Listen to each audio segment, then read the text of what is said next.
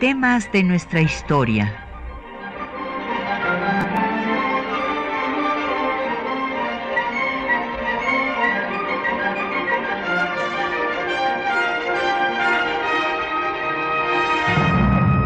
Un espacio que difunde el conocimiento del pasado para comprender nuestro presente. Programa a cargo de la maestra Patricia Galeana.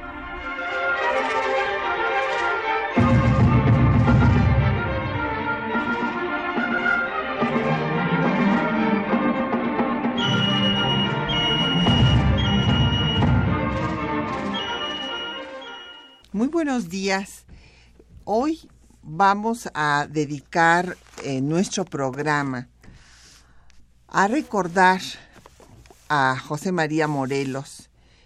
Fue un 22 de diciembre de 1815 cuando Morelos fue ejecutado en San Cristóbal de Catepec. Entonces queremos dedicar pues este programa a ver su obra, eh, su legado y bueno, pues cómo se da eh, su declive también, eh, su prisión y su muerte. Tenemos el gusto de que nos acompañe el doctor Héctor Cuauhtémoc Hernández Silva. Bienvenido, Cuauhtémoc, qué bueno que esté aquí con nosotros. Muchas gracias, doctor Galén, es un placer estar con usted. Y tenemos el gusto de obsequiarles, pues justamente material para que pueda usted ahondar en el tema de Morelos. Y le vamos a dar una primicia, tenemos un ejemplar para, eh, porque pues apenas acaba de salir y entonces pues estamos ahorita eh, apenas distribuyendo esta nueva publicación, eh, que es una publicación justamente conmemorativa de este año, que lleva por título La Revolución de Independencia y el Liderazgo de Morelos, es una publicación del Instituto Nacional de Estudios Históricos de las Revoluciones de México y fue elaborada por eh, nuestro colega Cuauhtémoc Hernández, quien seleccionó eh, los textos que mi querido maestro, el doctor Ernesto Lemoine Villaicaña, dedicó al generalísimo es una publicación que pues a mí me pareció que quedó muy bonita la edición con una magnífica portada, una selección iconográfica muy bella. Y eh, pues sin duda desde mi punto de vista nadie ha superado al maestro Lemoine Villaicaña en eh, su estudio, su eh, profundización y comprensión del personaje de, Morelos.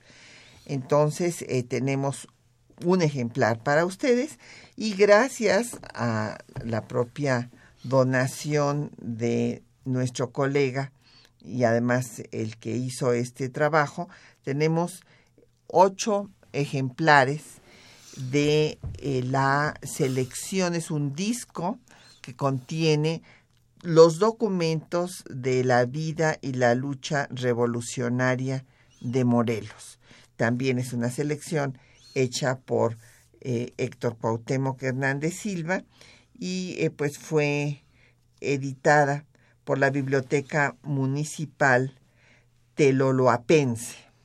Entonces, llámenos, eh, puede usted tener este disco donde están pues todos los principales documentos de Morelos o el libro que acabamos de presentar justo esta semana en el INER y están a su disposición el 55 36 89 89, una alada sin costo 01 800 505 26 88, un correo de voz 56 23 32 81 un correo electrónico temas de nuestra historia arroba yahoo.com.mx. En Twitter nos puede seguir en arroba temas historia y en Facebook temas de nuestra historia UNAM. El programa queda en línea en el www.radiounam.unam.mx. Bueno, déjenme decirles que Morelos pues es sin duda el personaje que pues ha reunido en su derredor a toda la historiografía, ya sea de izquierda o de derecha. Es un personaje que ha merecido, bueno, publicamos también ahora en el INER Morelos en el Arte, una obra de, de la doctora García Barragán y la maestra Leticia Orozco, en donde nos dan cuenta desde el primer óleo que le hacen a Morelos en Oaxaca hasta las últimas representaciones en murales, historietas, esculturas, en fin, todas las representaciones que se han hecho, fue una investigación exhaustiva eh, de Morelos, que nos muestran esto, el reconocimiento que ha tenido el personaje a lo largo de su historia. Y esto es porque es un personaje menos eh, polémico que Hidalgo.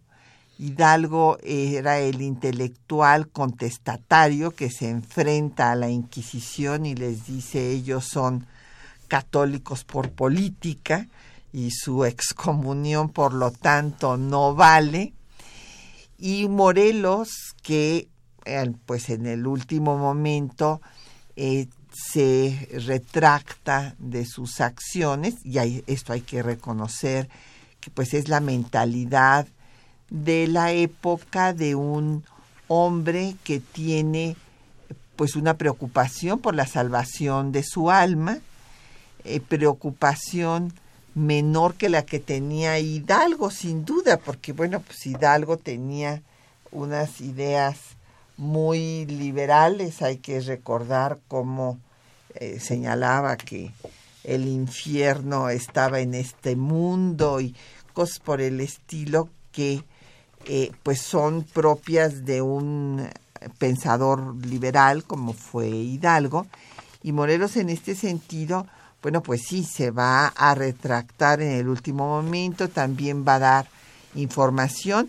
Y bueno, y hay que recordar que los métodos de la Inquisición y de los eh, interrogatorios en aquella época eran pues totalmente eh, represivos, eh, la tortura era usual en esos interrogatorios y entonces pues sí, esto hace que la propia Iglesia Católica se vea menos confrontada con una figura como Morelos que como que con Hidalgo.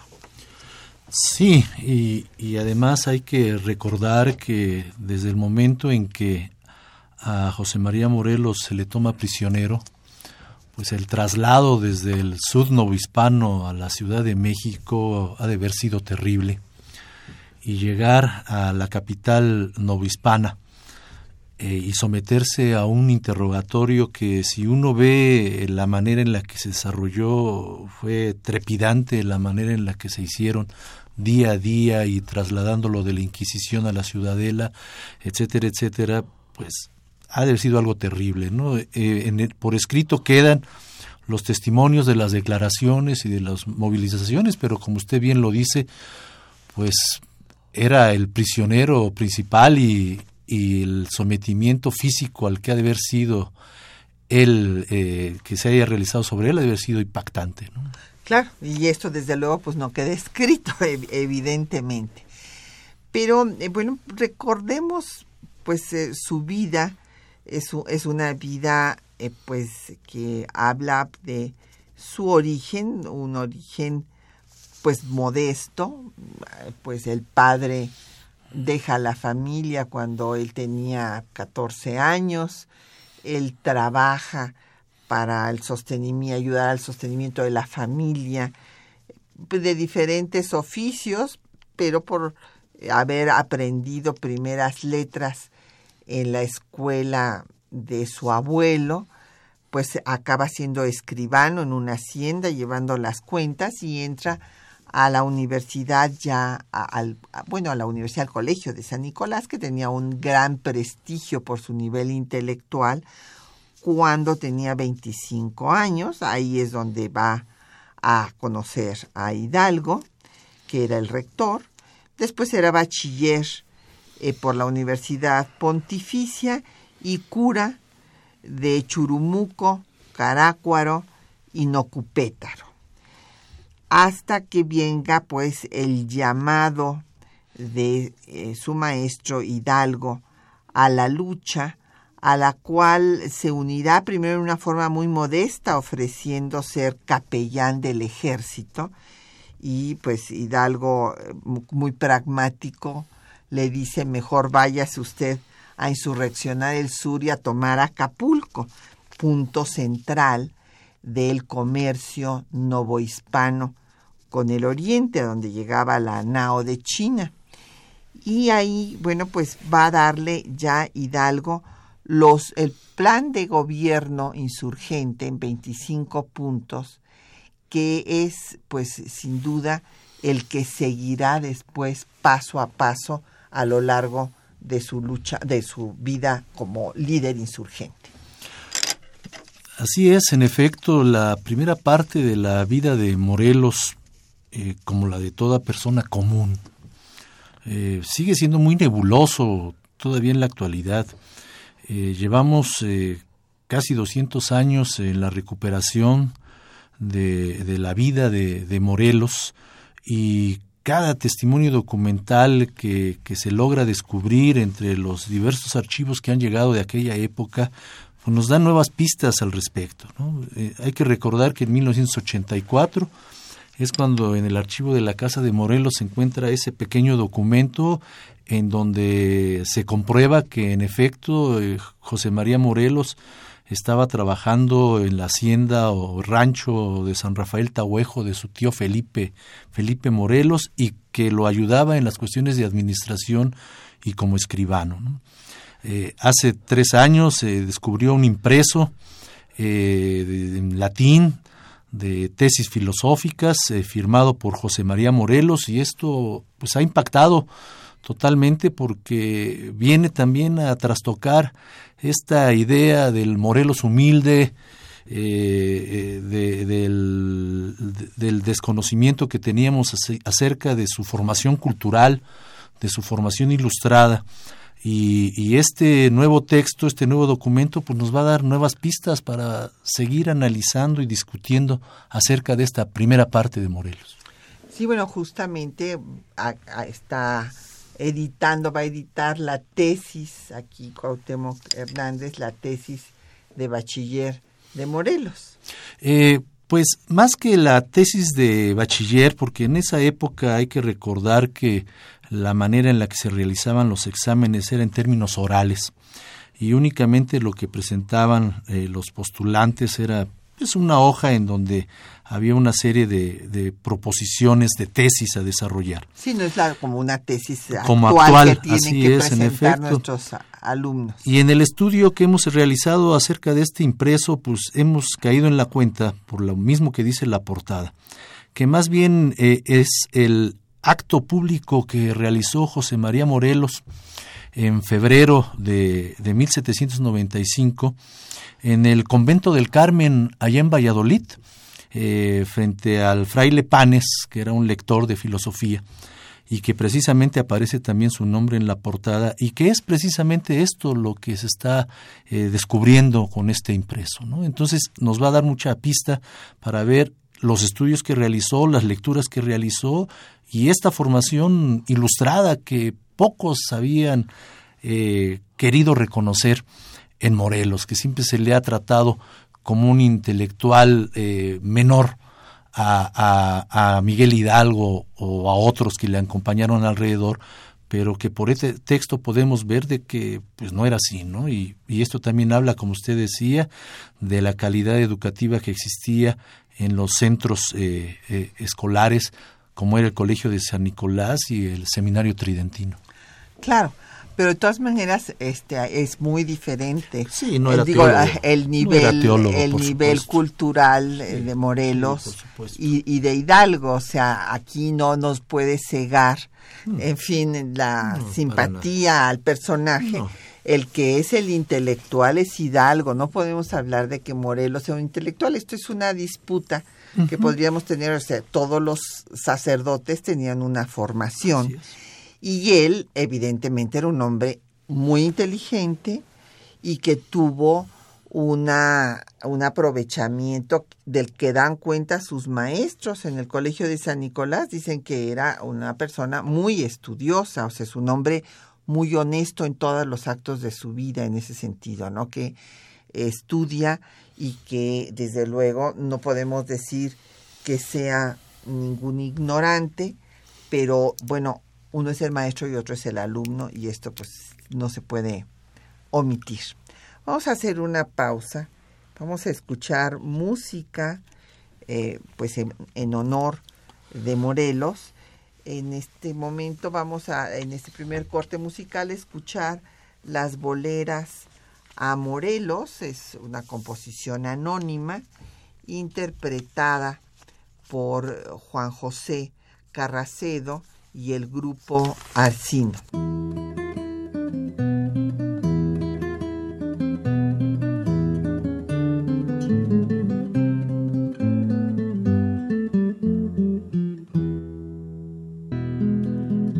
Remaindita de mi vida, yo te enseñaré a remar, que las glorias de Morelos es preciso celebrar. Viva Morelos, viva su nombre y al mundo asombre su gran valor. Guerrero fuerte, gran militar, sabio político, héroe sin par.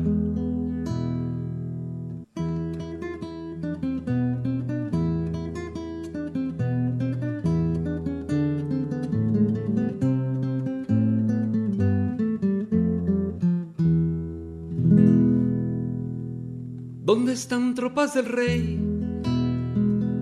Vuestro denuedo y valor. Si los han hecho correr, los que gritan carboncior, remaindita de mi vida, mientras yo te significo que el valor de estos campeones solo es jarabe y de pico. Divina guadalupana, con esos preciosos dedos, échale tu bendición al Señor cura Morelos. Viva Morelos, viva su nombre y al mundo asombre su gran valor. Sabio político, héroe sin par guerrero fuerte, gran militar.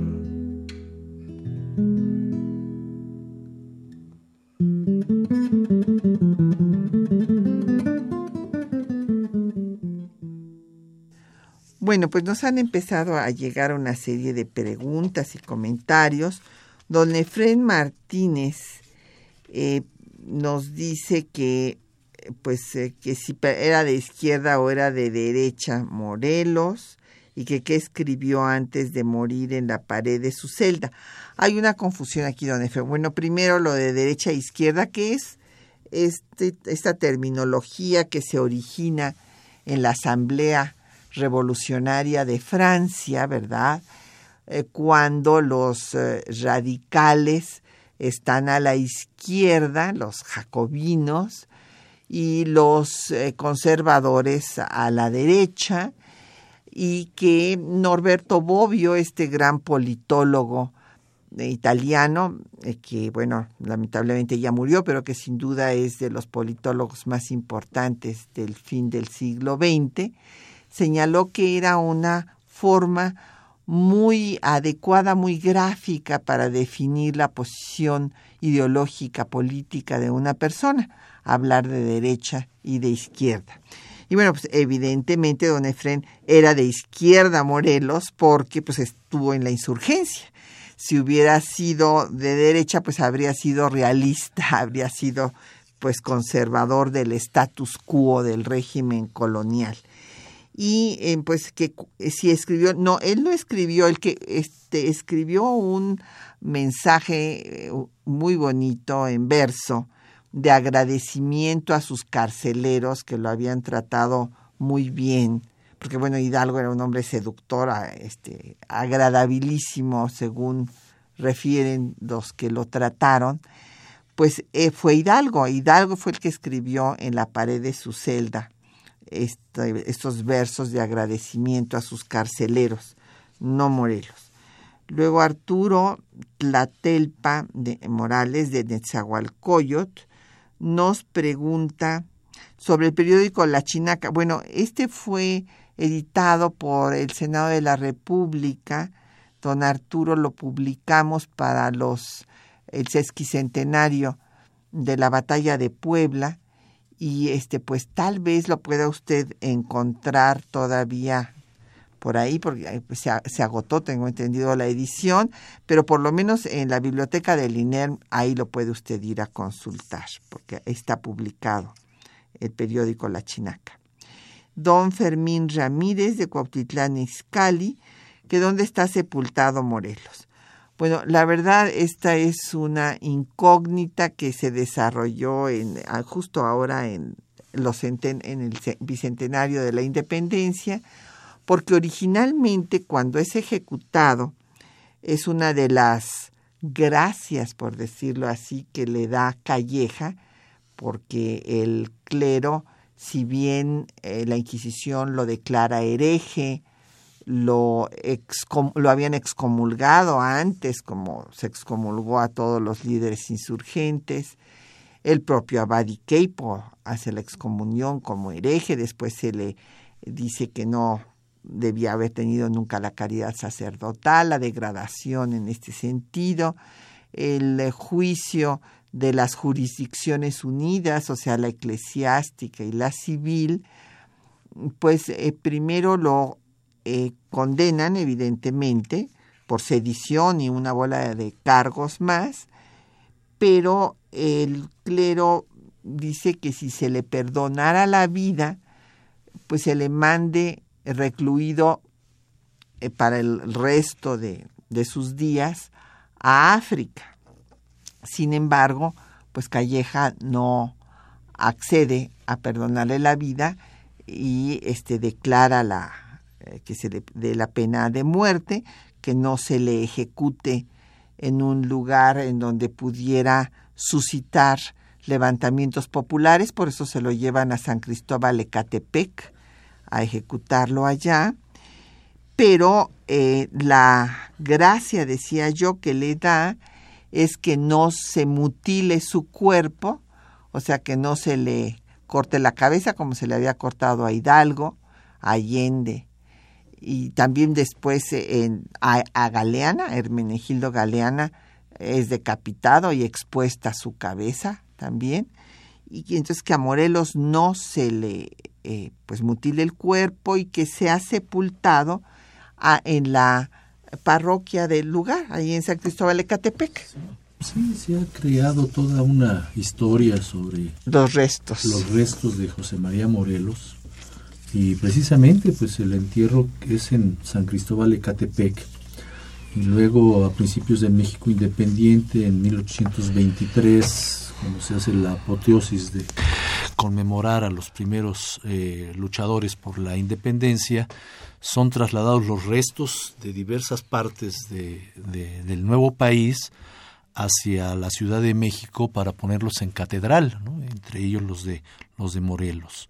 Eh, después viene toda una historia creada en la segunda mitad del 19 eh, sobre que habían sido extraídos sus restos por su propio eh, hijo por su propio hijo al monte. y que se los había llevado y, nadie sabía si los había tirado en el mar si se había enterrado con él etcétera y, y, a la hora de que de nueva cuenta de la catedral en el primer centenario de la independencia son trasladados los restos al monumento a la independencia, bueno, pues ya era un problema muy grande porque todos los restos estaban unidos, todos, no, no, se sabía cuál era el de quién, revueltos totalmente, y ahí se pusieron y, y, luego pues, se hicieron pesquisas al respecto, pero pues lo importante es su obra, su acción, eh, siempre lo decimos, ¿no? Eh, sus escritos, eh, esto que usted hablaba de esta geometría política de izquierda a derecha, pues precisamente la importancia de Morelos es reconocida también por los de derecha, como decíamos, es de que él hizo el, la transformación radical y pública de pedir la independencia, de pedir el establecimiento del Congreso y, como se decía, de quitarle la máscara fernandista al movimiento insurgente. Sí, eso es muy importante, hay que decirlo que ya lo había hecho Hidalgo, Hidalgo también. Claro. Y eh, que lo que, en fin, no le queremos de ninguna manera quitar el mérito y eso yo creo que es fundamental, es ver la intuición que tuvo eh, como militar, en lo cual pues su maestro sí no tenía ni idea de estrategia militar, Hidalgo, ¿no? En ese sentido, por eso inclusive eran parte de las diferencias con Allende. Y entonces, gracias a esta estrategia militar, pues pudo no solamente eh, tomar Acapulco como finalmente lo logró, como se lo había pedido su maestro, sino toda la región, eh, tanto de lo, que es actualmente el estado de Guerrero, creando la provincia de Tecpan, como eh, lo que era la Intendencia de Michoacán, Oaxaca, llegar a Veracruz, tomar parte de Veracruz, este, o llegar a tomar Orizaba, impidiendo la comunicación de la Ciudad de México y de Puebla con el puerto principal. O sea, por una parte estaba, estaba limitando pues ya eh, este, en un ahorcamiento, digamos, de, la ciudad eh, capital del virreinato de la Nueva España, pues tenía Acapulco y su eh, tirada era también tener Veracruz, el puerto, los dos puertos fundamentales.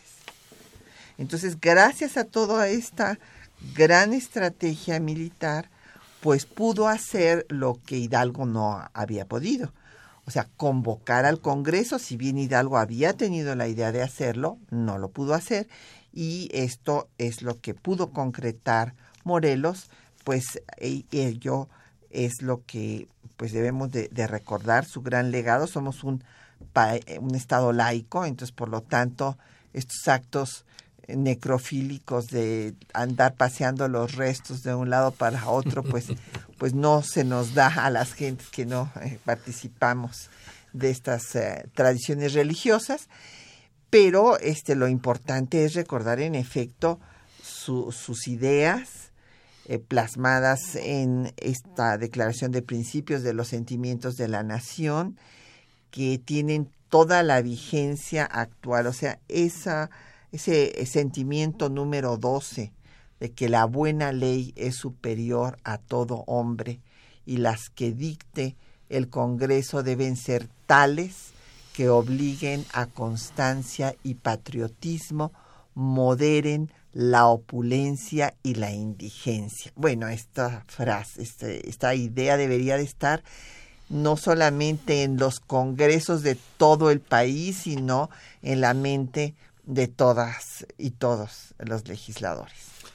Sí, eh, sí fue muy importante esta eh, situación que creó eh, la insurgencia en la época de liderazgo de, de, Morelos, como usted bien tituló el libro que se publicó en el INER y se presentó en esta semana, porque poco le hemos puesto atención a una declaración que hizo Mariano Matamoros cuando es hecho prisionero después de la desgracia de Valladolid y Puruarán en 1813-14, en donde él dice que el plan de la insurgencia, el plan de Morelos, era eh, hacer la expansión de este territorio ocupado desde Chiapas, Oaxaca, el actual estado de Guerrero, hacia Michoacán y luego hacia Nueva Galicia y Orizaba y utilizar las villas eh, importantes de allá del oriente eh, Orizaba, Córdoba, para encerrar, como decía usted, ahorcar al, al, tanto a la Ciudad de México como a Puebla, y crear todo un territorio administrado por la insurgencia y, expander el gobierno insurgente a todos esos territorios, para después ya con todo esto lanzarse hacia la Ciudad de México y hacia Puebla. Así es. Pues bueno, vamos a hacer una pausa para escuchar los textos que les hemos seleccionado de este momento que eh, va a venir el, momento de, declive, porque hay que recordar que, bueno, vino el ascenso de 10, 11, 12, 13, pero ya en 14, pues viene este después de a finales de, de 13, cuando fracasa en su intento de tomar Valladolid, pues viene el declive militar y no obstante, pues que se va en este momento de declive es cuando se va a promulgar la Constitución, pero ya está, ya hay un declive militar, esto es importante tomarlo en cuenta. Entonces aquí vamos a escuchar pues ya la parte final de este declive en el que pues va finalmente a ser eh, prisionero del gobierno realista y ejecutado.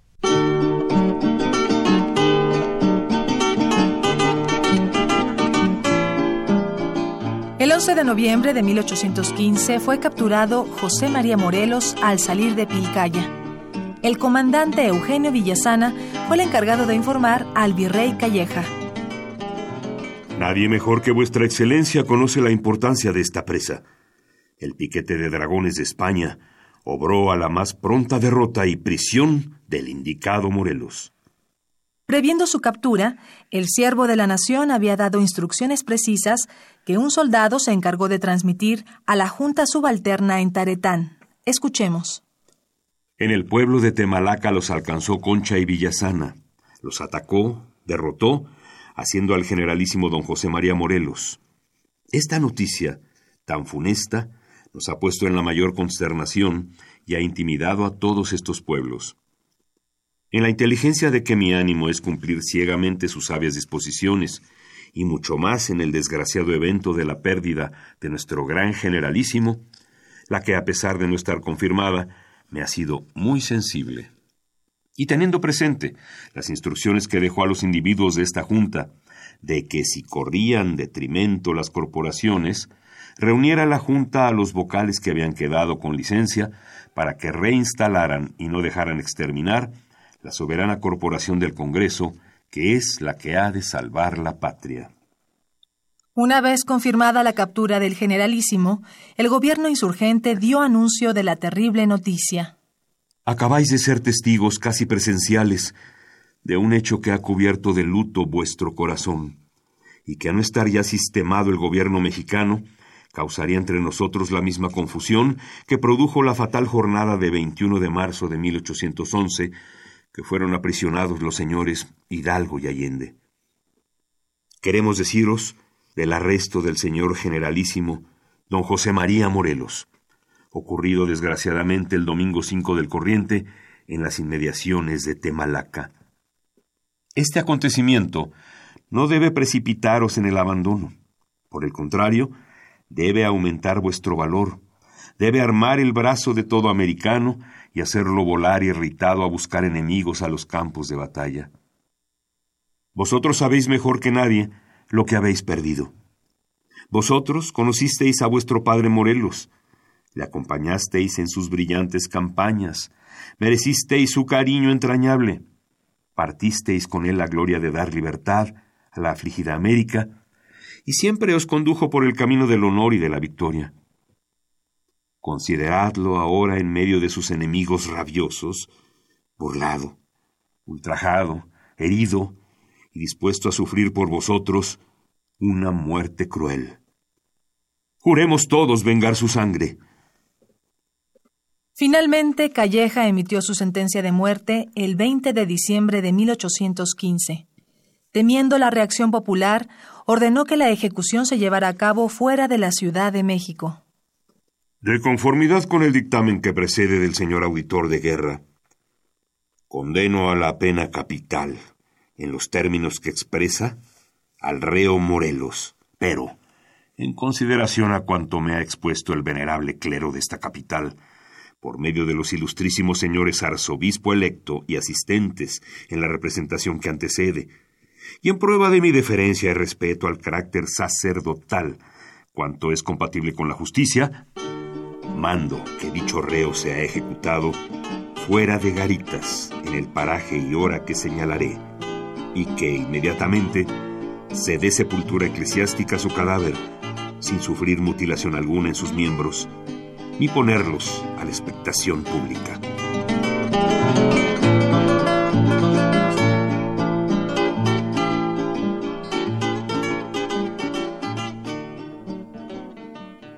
Bueno, hemos recibido varias comunicaciones, eh, preguntas, saludos, muchísimas gracias. Don Agustín Mondragón de la Cuauhtémoc habla de la importancia de superar al racismo.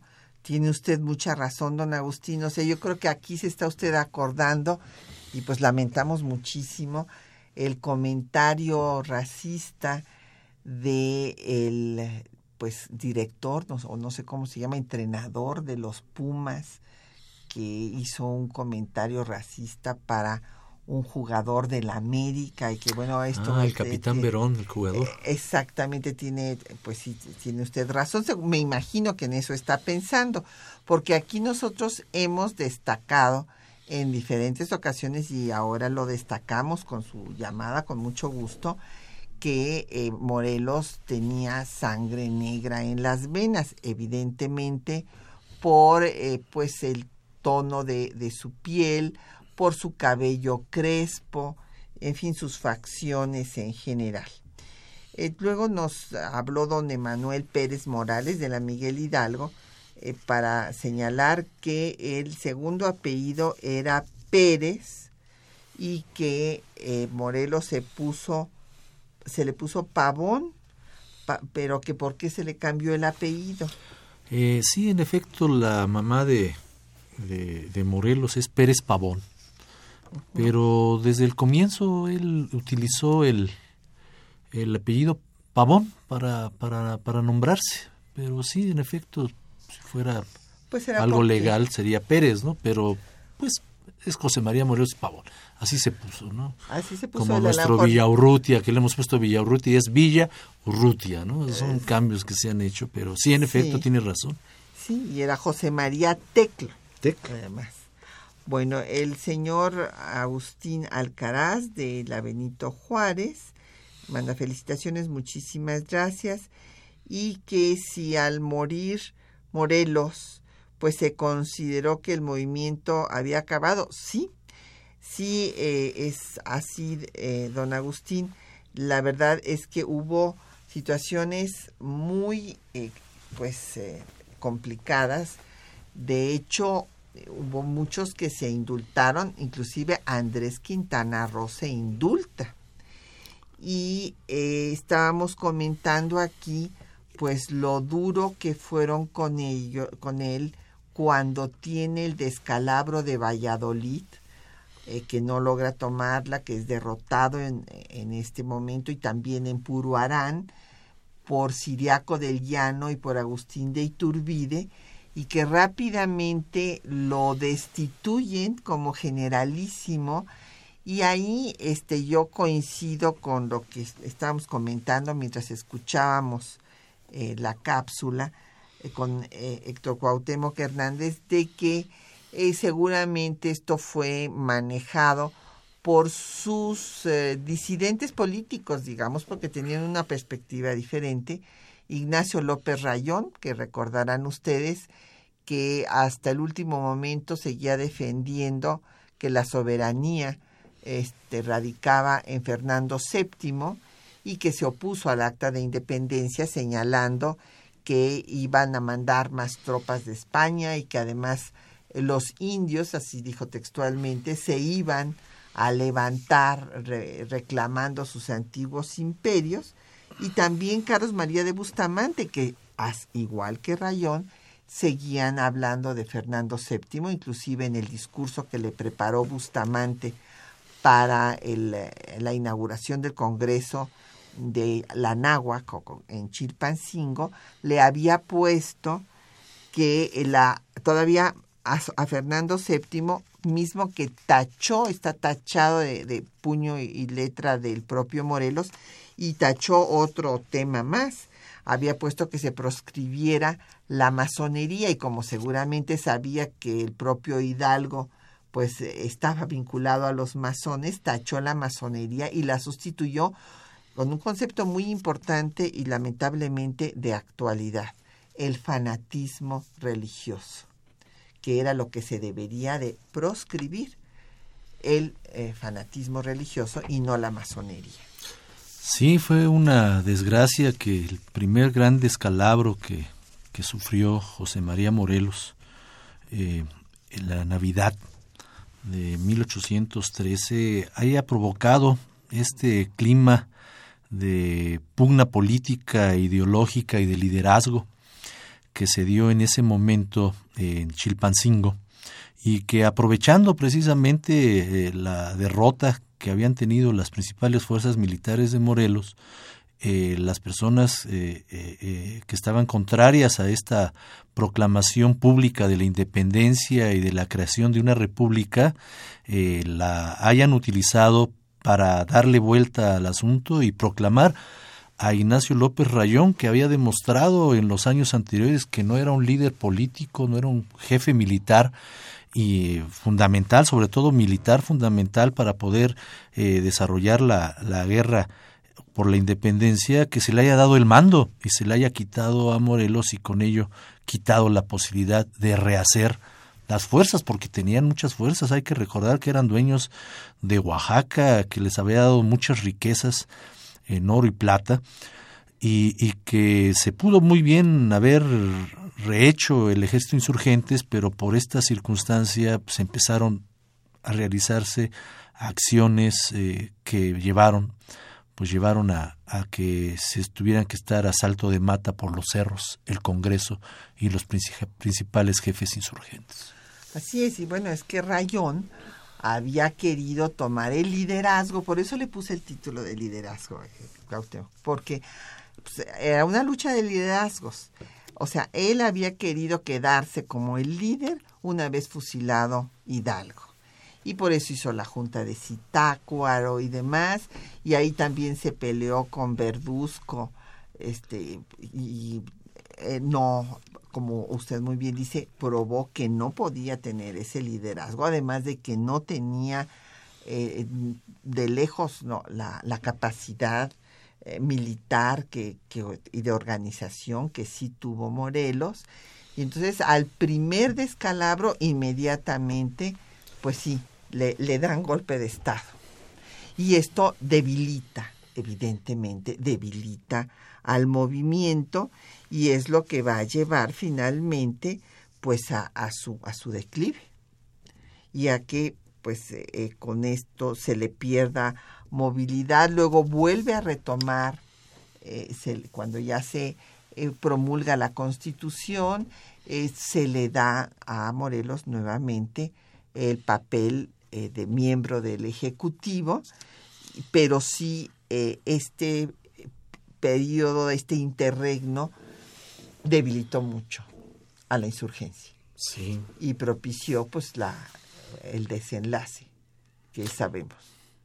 Sí, ahorita estábamos escuchando en la cápsula que eh, pedía Morelos en este periodo de 1814-15 que si sucedían nuevas adversidades militares en el territorio que, que ellos eh, en el que ellos estaban que no se dejara de extinguir el, el gobierno, el gobierno insurgente, para él era muy importante eso. Y de ahí su labor en 1814-15 de estarlo protegiendo, ¿no? de haberse convertido en el protector del gobierno que ellos habían establecido desde 1813. Lo que evidentemente le quitó movilidad. Así es. O sea, por una parte pierde movilidad y por otra, pues las disputas por el poder, pues también debilitan al gobierno insurgente. Vamos a escuchar eh, otra canción de la época esta va a ser eh, la virtud y la gloria del disco de La Resistencia Popular en la Guerra de Independencia de Voz Viva de la UNAM.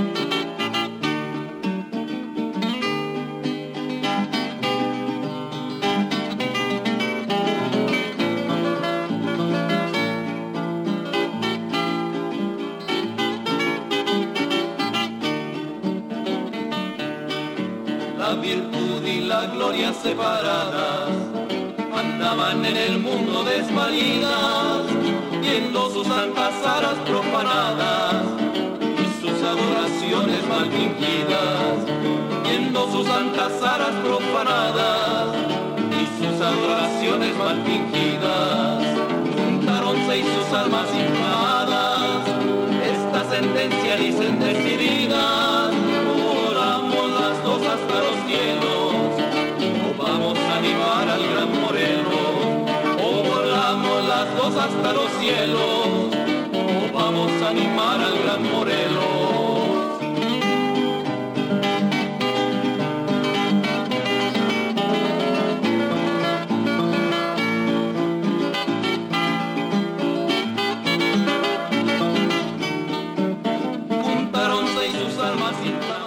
Bueno, mientras seguimos escuchando la, la virtud y la gloria, pues vamos a, dar paso, todavía nos quedan preguntas y comentarios.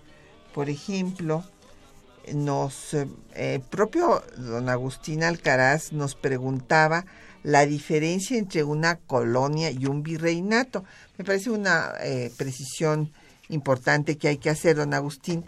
Eh, en realidad, Nueva España era un virreinato oficialmente, o sea, el eh, gobierno, la corona española, designaba a un virrey que venía en representación del rey a gobernar a la Nueva España, que había tenido durante los Austrias una independencia regional bastante considerable, que eh, después va a cambiarse con las reformas borbónicas y el establecimiento del régimen de intendencias tomado de Francia y que era una forma de mayor control político y económico.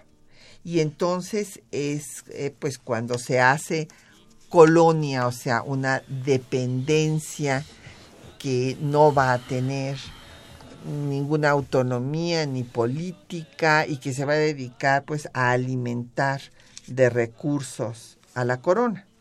Sí, el, modelo de intendencias eh, que se copia de, del imperio francés eh, no solamente fue esto, sino también el absolutismo que se desarrolla en el siglo XVIII, ¿no? y de haber convertido precisamente a todas estas partes del imperio español eh, en, América en colonias a saquear totalmente para tratar de, financiar las guerras de sostenimiento de, los mismos eh, Borbones españoles, pero también de varias eh, partes del imperio español que necesitaban apoyo económico y que las arcas de Nueva España, que eran las más ricas, junto con las de Perú, pues eran las que abastecían no solamente a los intereses militares e, imperiales de, los Borbones, sino también a varias partes del imperio español pues nos llegaron otros comentarios.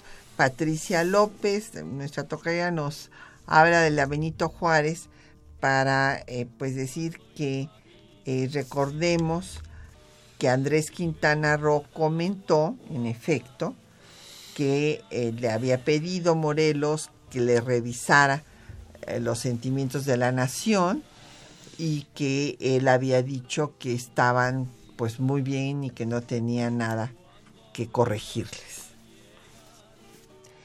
Y María del Carmen Ruiz de Tláhuac eh, nos señala que si la constitución de Apatzingán es una constitución o un decreto constitucional, se llamó decreto constitucional, pues es una constitución Y es una constitución admirable, doña María del Carmen, porque déjeme decirle que este, pues anduvieron asalto de mata y eh, en esta no tuvo, ahí sí no, no imperó la posición de López Rayón, porque la constitución que se llama así, tiene un nombre muy bonito, por cierto, Decreto Constitucional para la Libertad de la América Mexicana.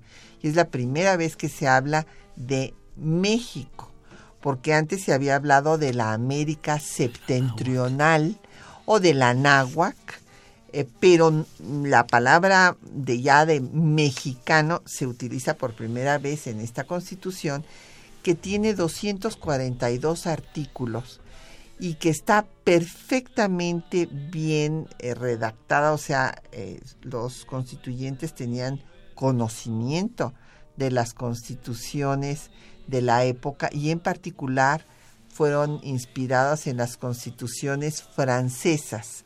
O sea, la constitución de 14 es muy superior a la liberal de Cádiz de 1812, porque entre otras cosas va a abolir la esclavitud, cosa que no hace la, Constitución española.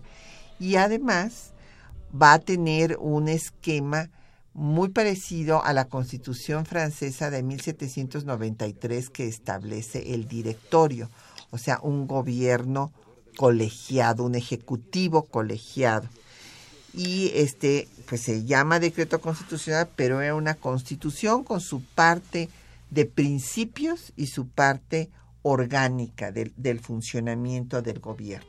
Sí, y, aparte de, de la utilización de la Constitución de 1793 francesa y del conocimiento, por supuesto, que se tenía de la Constitución de Cádiz, hay que recordar que desde mil, principios de 1813, eh, Vicente Santamaría, el propio Carlos María de Bustamante y otros ideólogos que estaban alrededor de la jefatura insurgente habían hecho propuestas eh, por escrito de constituciones y que sirvieron, que sirvieron para diseñar el decreto constitucional de 1814. Incluso en una carta que le escribe eh, José María Morelos a Carlos María de Bustamante en 1814 le dice, verá usted, que muchas de las ideas que usted había puesto en su proyecto de constitución están plasmadas en el decreto constitucional.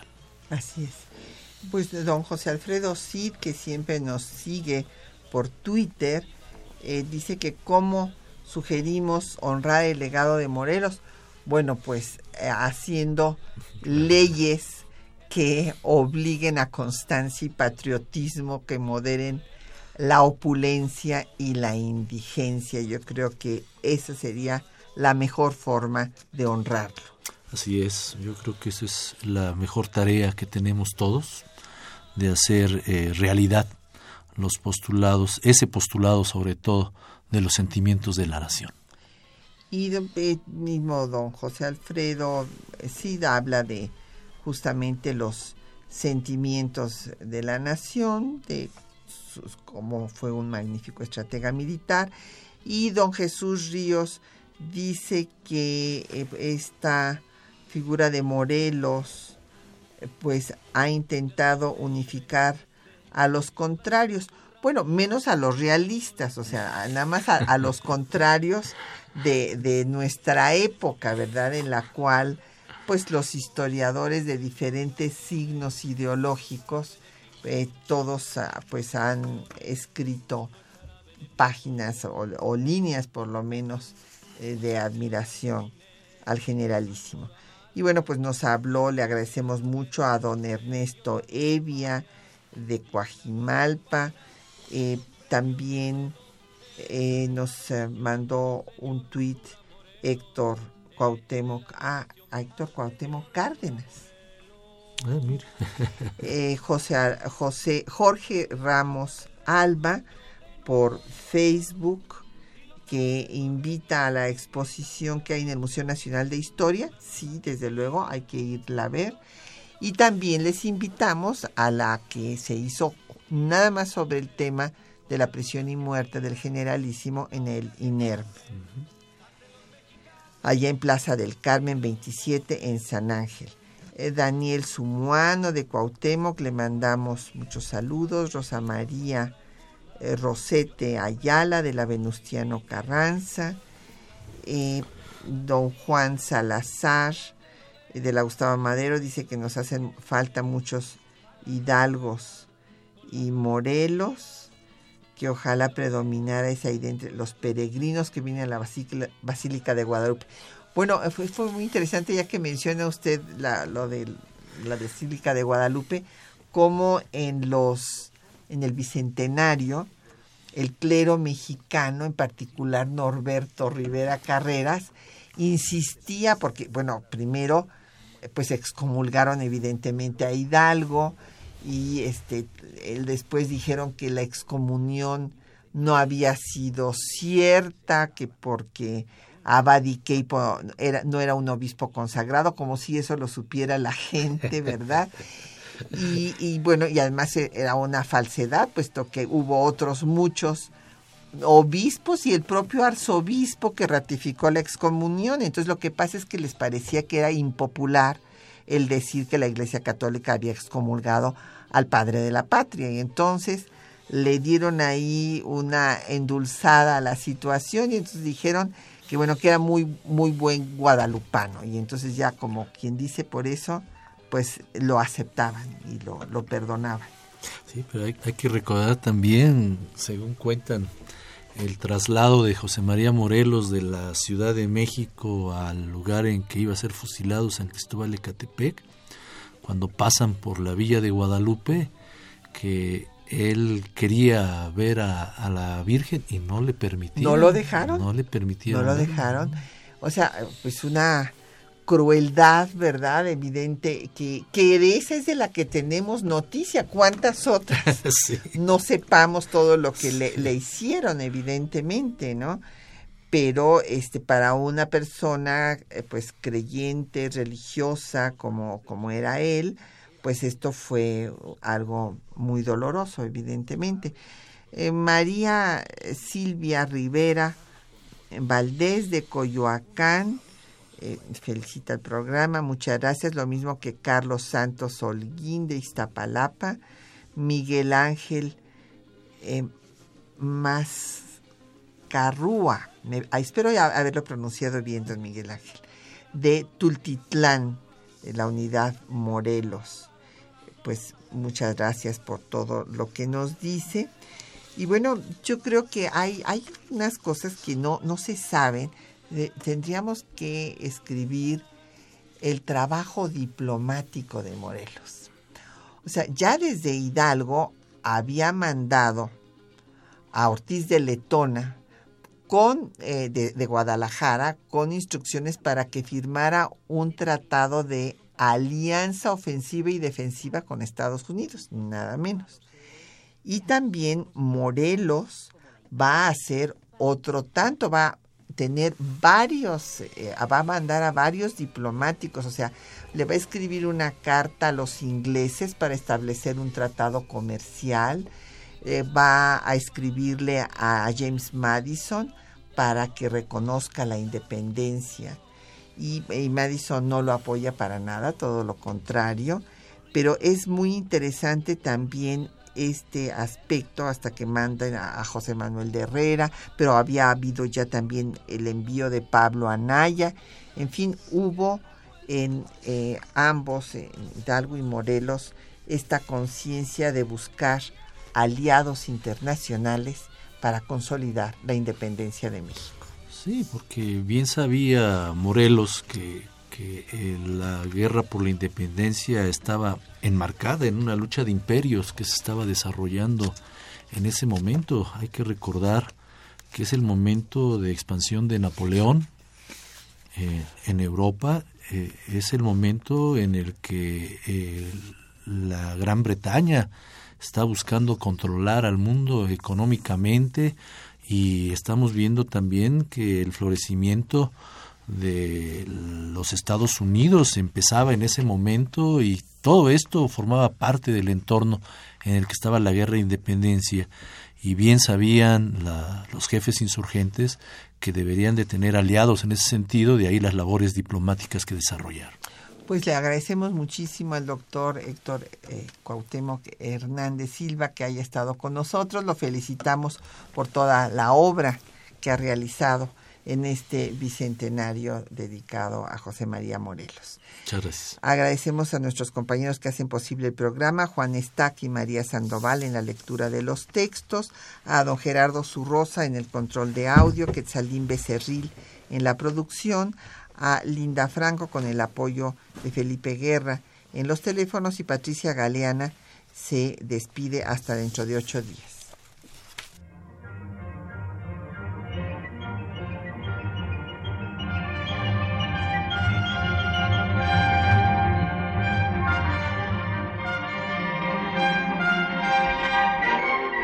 Temas de nuestra historia